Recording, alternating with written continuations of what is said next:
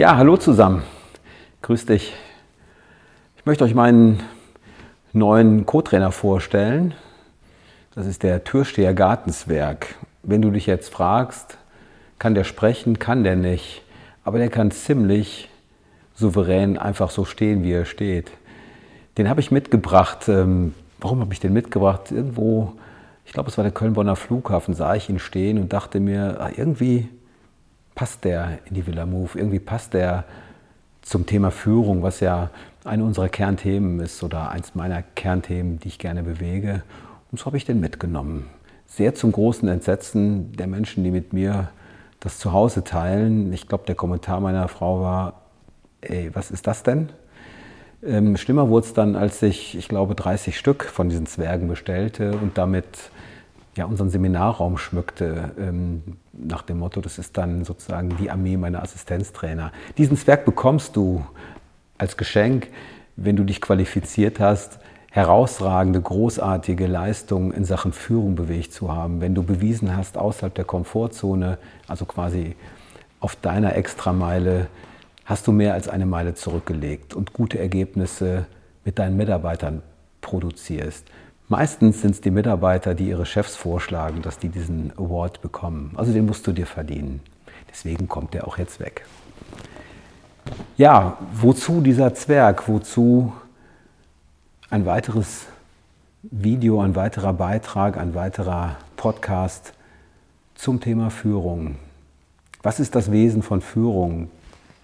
Vielleicht hast du meine Beiträge zu dem Thema und unsere Beiträge aus der Villa Move zu dem Thema ein bisschen verfolgt und fragst dich, was gibt es jetzt noch Neues? Und so habe ich die Glaskugel befragt.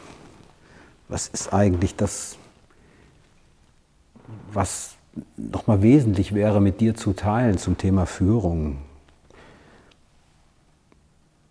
Und dann fiel mir ein, dass mich immer wieder meine Mandanten, meine Geschäftspartner fragen, sagen Sie mal, Herr Flüsse, oder sagt man, Uwe, Führung auf Distanz, so in der Breite, in der Fläche, größere Teams mit digitalen Medien zu führen, große Teams auch transnational, transregional zu führen.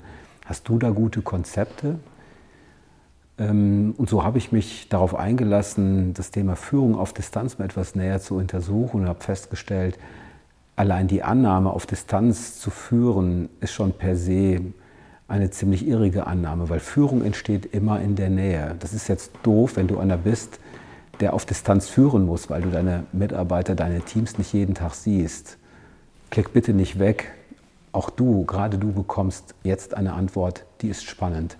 Du kannst dich auf Distanz führen, das wäre sowas wie, versuch mal auf 200 Kilometer Distanz mit deiner Partnerin im Gleichschritt Tango zu tanzen, das sähe ziemlich skurril aus, weil ihr seid nicht im Kontakt, ihr berührt einander nicht, Führen und Folgen kann nicht stattfinden. Und so habe ich was mitgebracht, was ähm, dich als Bild daran erinnern kann, wie Führen auf Distanz funktioniert. Das ist dieser Leuchtturm. Versuch nicht, den zu erwerben. Ich glaube, die Restbestände sind in Asservatenkammern der Villa Move abgelegt, weil ich den so putzig finde. Und den kriegst du, wenn du dich zum Thema Führung mit uns auf die Reise machst. Was ist das Wesen des Leuchtturms? Nun, das Wesen des Leuchtturms ist ungefähr vergleichbar mit dem Wesen, was du auf die Straße bringst, wenn du Vater oder Mutter bist. Vielleicht hast du die Erfahrung gemacht, das erste Mal, das Haus den Kindern zu überlassen und hast dich danach gefragt, ob das eine wirklich gute Idee war, das zu tun, weil irgendwas passiert ist. Diese Hauspartys, ich glaube, ihr kennt das alle. Ich möchte nicht zu so sehr ins Detail gehen. Ich habe meinen Kindern versprochen, diese Geschichte nicht öffentlich zu teilen. Diese beiden Geschichten, an die ich denke. Aber seid gewiss, sie sind in meiner Erinnerung als wunderbare Geschichten vorhanden und präsent. Womit wir beim Thema wären, das Wesen des Leuchtturms besteht darin, dass er dir als Mitarbeiter, der auf hoher See, manchmal so ein bisschen Gefahr läuft, sich in den Wogen der Meere zu verlieren oder auch in den Stürmen so ein wenig in schweres Wetter zu gelangen. Das Wesen des Leuchtturms ist, er gibt dir Orientierung.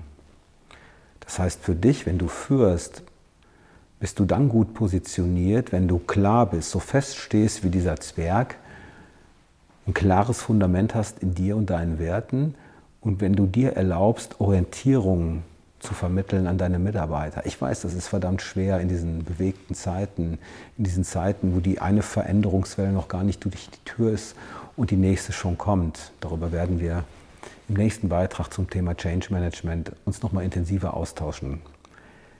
Zurück zum Leuchtturm. Der Leuchtturm vermittelt Orientierung. Ist dir schon mal aufgefallen, dass es dabei völlig egal ist, wie weit du entfernt bist, ob du nah bist oder fern? Der Leuchtturm ändert seine Funktion nicht. Er bleibt konstant in dieser Funktion, dir Orientierung zu vermitteln. So ist Führung auf Distanz dann möglich, wenn du vorher etwas erschaffst, nämlich Präsenz, und das ist immer nah, egal wie weit weg du bist. Präsenz heißt Nähe und das findet im Beziehungsfeld statt. Und so empfehle ich dir, dich zu fragen, was dich eigentlich hindert, in Beziehung zu sein zu deinen Mitarbeitern. Und dabei fällt mir wie so oft eine Geschichte ein. Jetzt gerade, wo ich es erzähle, fällt sie mir ein. Ich hatte einen Coaching-Auftrag in einem großen Unternehmen im Bereich der öffentlichen Verwaltung. Ähm, die Führungskraft und der Mitarbeiter, beide waren miteinander extremst verstritten. Beide hochgebildet, Akademiker, was jetzt nicht zwingend ein Vorteil ist, aber auch kein Nachteil sein muss. Und die kommunizierten ausschließlich schriftlich miteinander. Du kennst das, wenn der Verteiler deiner Mails wichtiger ist als der Inhalt was mich manchmal zu der Frage verleitet, hey, haben die bei euch verboten zu telefonieren? Wozu tust du das, was du tust? Wie absurd. Aber du hast dich an diese Rituale gewöhnt, ist gar nicht bewusst, was du da tust, an Ineffizienz, an Absurdität in der Kommunikation. Nun, die beiden waren so miteinander verstrickt. Kurz vor Kontaktabbruch hatten sie dann über den Personalrat, das Mitbestimmungsgremium, sich gegenseitig sozusagen den Krieg erklärt. Meine Aufgabe war es nun als Mediator, die beiden Parteien zueinander ins Reden zu bringen. Ich hatte die Vermutung, es muss ja einen tieferen Konflikt geben, einen wirklichen tiefen Konflikt in der Sache. Stellt dann fest, nee, irgendwie, die mögen sich einfach nicht. Irgendwie scheint es so zu sein, dass da die Chemie, diese berühmte Kit, miteinander nicht passt. Das habe ich dann beiden als Diagnose dieser ersten Phase der Mediation geschildert, worauf die Führungskraft weiblichen Geschlechts in dem Fall, was aber keine Rolle spielt, aber das erinnere ich gut, zu dem Mitarbeiter sagte, naja, ich weiß auch nicht, wie wir da rauskommen. Worauf ich dann sagte, wissen Sie, ich glaube, Sie haben miteinander eigentlich gar keinen so starken Konflikt in der Sache. Ich glaube, Sie haben einfach ein Thema so im Miteinander in der Art, wie Sie Ihre Beziehung gestalten. Daraufhin sagt diese Führungskraft wie aus der Pistole geschossen, ich habe keine Beziehung zu dieser Person. Worauf ich dann sagte, und ich fürchte genau, das ist das Problem. Nicht, dass sie die Beziehung nicht haben, sondern dass sie annehmen, sie könnten keine Beziehung haben, wenn sie führen. Führung ist immer Beziehung. Du kannst nicht nicht führen, wenn du führst. Ähm, ich habe die Mediation abgebrochen, weil das fand ich dann doch zu blöd. Ähm, in, in einer Art Betriebskindergärtnerfunktion zwei erwachsenen Menschen an der Ecke noch weiter Aufmerksamkeit zu schenken. Habe das getan, was ich in der Psychologie gelernt habe schaffe ein gemeinsames Feindbild für zwei, die sich streiten, die werden sich dann einigen und habe ihnen empfohlen, einfach konsequent nicht mehr miteinander zu reden oder sich irgendwie zu bewaffnen, irgendeine Art von paradoxer Intervention und habe sie einfach sitzen lassen. Daraufhin haben sie geredet, interessanterweise. Was daraus geworden ist, ich weiß es nicht. Nur frag dich mal, wie bist du, wenn du führst und wie bist du, wenn du folgst?